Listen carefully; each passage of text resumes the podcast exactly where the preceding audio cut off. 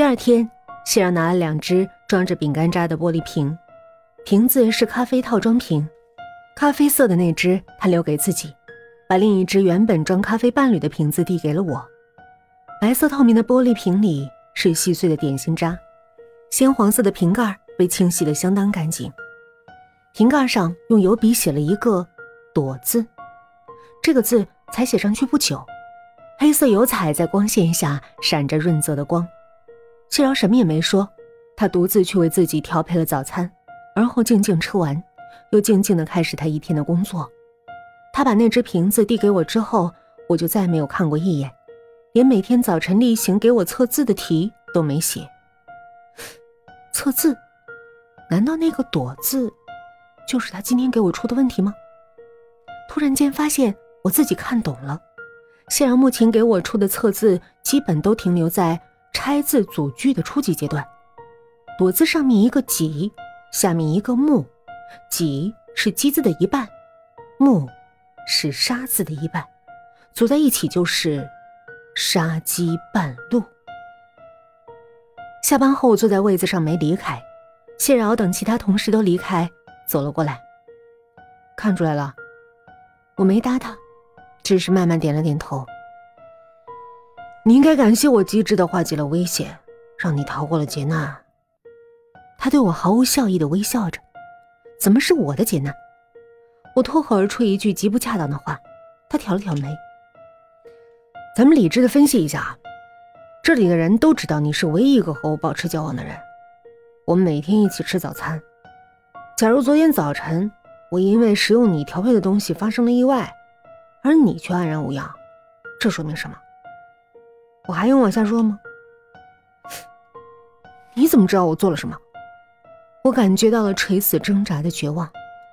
你之所以害怕到想要我从此消失，是因为你担心我知道的更多，担心我无法替你保守秘密，令你时刻处于危机。既然在你眼里我无所不知，那你做的这点小手脚，我怎么能不知道？他一脸遗憾的对我摇摇头。从小到现在。不知曾有多少人想我永远闭上嘴巴，其实我根本没兴趣把他们的事做给别人听。但你看，我这不还好好活着？跟那些人比起来，你这雕虫小技根本不值一提。你真的不会说？我无法相信他，却又不得不相信他。他轻松的笑笑。如果你没有安全感，可以尽管对我下什么结果，我都有思想准备。他走回位子，拿起背包，又回头看我。相比你过去的事儿，我更喜欢研究你的现在。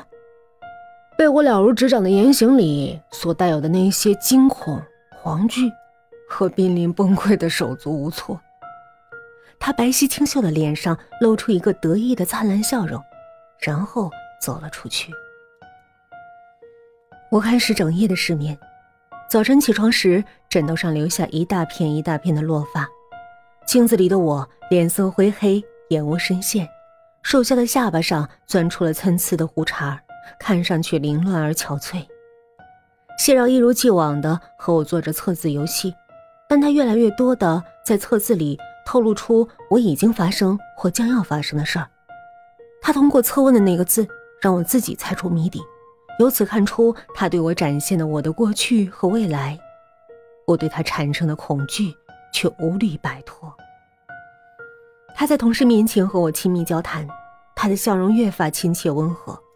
他在工作间歇递来一张又一张的白纸黑字，从他那儿学来的测字秘法，令我条件反射的想要识破那上面每个字所暗示的含义。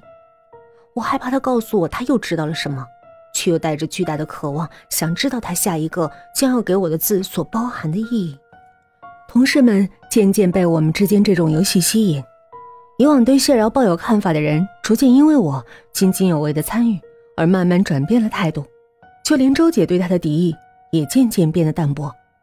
他们经常来旁边观测我测的字结果，对我越来越精准的猜测和谢饶强大的预知能力，每个人都产生了极大的好奇。显然，谢饶非常喜欢这个游戏，也非常喜欢目前的局面。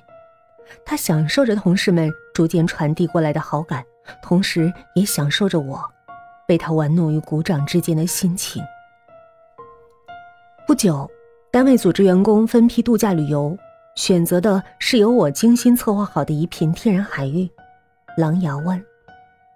那片海滨尚未被完全开发，去玩的人不多。那里地势有点险，却风景迷人。狼牙湾有两个最出名的游玩项目：帕林巡岩和去海沟潜水。我从小喜欢游泳，从中学时就开始热衷潜水。狼牙湾有非常好的潜水条件，当地渔民为吸引旅游，专门建了一个潜水俱乐部。我们的潜水装备就是从那儿租借来的。大多数同事对潜水活动都有些担忧，愿意去的只有七八个人。谢饶犹豫着说：“他水性不好，但对于挂着氧气瓶潜水还是有兴趣的。”在船上，我看到平时对谢饶很冷淡的周姐，好像突然想起什么，把他拉到一边，他们悄悄说着什么。谢饶对他点点头。我们在俱乐部服务员的帮助下穿戴好装备，除了透过玻璃镜可以看到双眼之外，暴露在外面的。只有一双手，其余身体部分全被包裹在严密的潜水服里，像黑乎乎的水鬼。考虑到安全因素和氧气消耗量，按照规定，我们下潜的时候只有十五分钟。